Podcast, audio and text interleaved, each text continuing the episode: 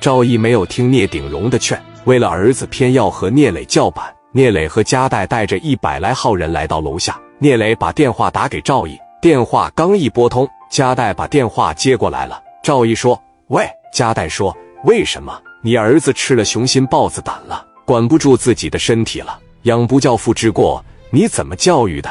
赵毅平白无故让人一顿骂，心里面也受不了，咬牙切齿地说：“这怎么不是聂磊呢？你又是谁呀？”加代说：“我是谁？我是张静的爱人。”你说我是谁呀？你儿子差点把我媳妇糟蹋了，要往我媳妇身上泼硫酸。你在上边等着我，再有一分钟咱俩就见面了。我要不给你，包括你那个儿子，再不打折他一条腿，老子就不叫深圳王。加代大哥啪的把电话一撂。赵毅心想，都是他妈什么人呢？说话一个比一个硬，有几个逼钱啊？下面传来了招招嚷嚷的声音。赵毅来到窗边上，往下面一瞅，一身冷汗下来了。这他妈咋办？身边的一个兄弟说：“哎呀，现在还有时间，实在不行我们跳下去吧。”赵毅说：“放屁，这是六楼。”赵毅兄弟说：“要不我们躲厕所里面吧？面子有的时候能成全一个人，但有的时候也能毁掉一个人。”赵毅这样的大老板，商场运筹帷幄，在社会上有关系有地位，出去是前呼后拥，躲厕所里面，首先自己的内心接受不了，脸面上也过不去。左思右想，赵一咬牙：“我在上面等着，我就不信他真敢上来打我。我不跟他打，我不激他就完了。我先不要他道歉，回头再说。”走廊里已经传来刘毅、史殿林等大嗓门的声音说：“来来来，散开，散开，散开！”左帅戴个眼镜，手里边提了个五莲子。崔志广和哈森等人怀里也揣着五莲子。加代说过：“四九城的老炮打仗，真正打仗的时候尖头滑脑。”哈森是典型的代表，哈森火拼绝对不行，但是让他打顺风仗，像这种一百个人打二十个的哈森能打。哈森跟新疆哥们一样，小胡子往上撅着。崔志广是京城老炮中少有的能打敢打的选手。史殿林和刘毅在前面给夹带、聂磊开路，来到病房门口，嘎巴就一枪把病房的门打个稀碎，紧接着就走进病房。后来病房挤不进去了，走廊密密麻麻站的全是人。史殿林说：“兄弟们，围上围上，谁也别想跑下去。”二十个兄弟在窗户下边堵着点，敢跳窗户跑下来就给他销货。赵毅看到加代和聂磊俩人都是这么年轻，加代三十出头，聂磊二十六七，一个比一个精神，隐隐约约的闻到了杀气。再一看来了这么多人，赵毅说话了：“给我儿子打了又来这些人，你们觉得这样好吗？你们感觉这样对我好吗？”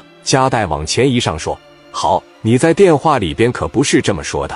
你在电话里不是说我兄弟不给你拿二百万，你就要给人把腿掐折了？你不就要花米砸死我兄弟吗？我问问你有多少米呢？赵毅说：“我有多少钱呢？你们可别逼我。我要是急了，我拿出一个月的销售额来，你们怎么销户的都不知道，知道吗？”加代说：“我也不知道你有多少米，我让你了解了解我有多少米。”加代把电话开了免提，第一个电话打给了邵伟，说：“邵伟哥有点麻烦，需要用钱。大前天港口来了一批车，都卖完了吗？”邵伟说：“我们是先接订单，然后再订货，到港口车就全销出去了。”加代问：“一共卖了多少米？”邵伟说：“卖了一千多万。”加代说：“一千多万能有多少利润？”邵伟说：“哥，你知道的，我们做的这个生意是售价的百分之六十。”十五万块一台车，到这边卖五十万，有人要拿钱砸你哥，我多了不给你借，先借给我两千万。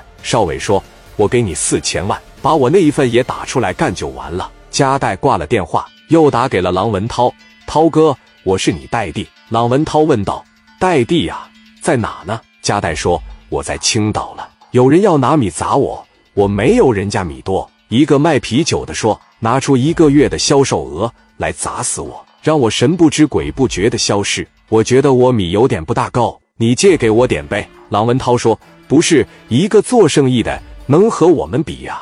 问他有多少米呢？他有多少米我不知道，但是我有多少米你知道吧？别说借伤感情，我还是那句话，三五千万一两亿拿出来干他就完了，我都不心疼。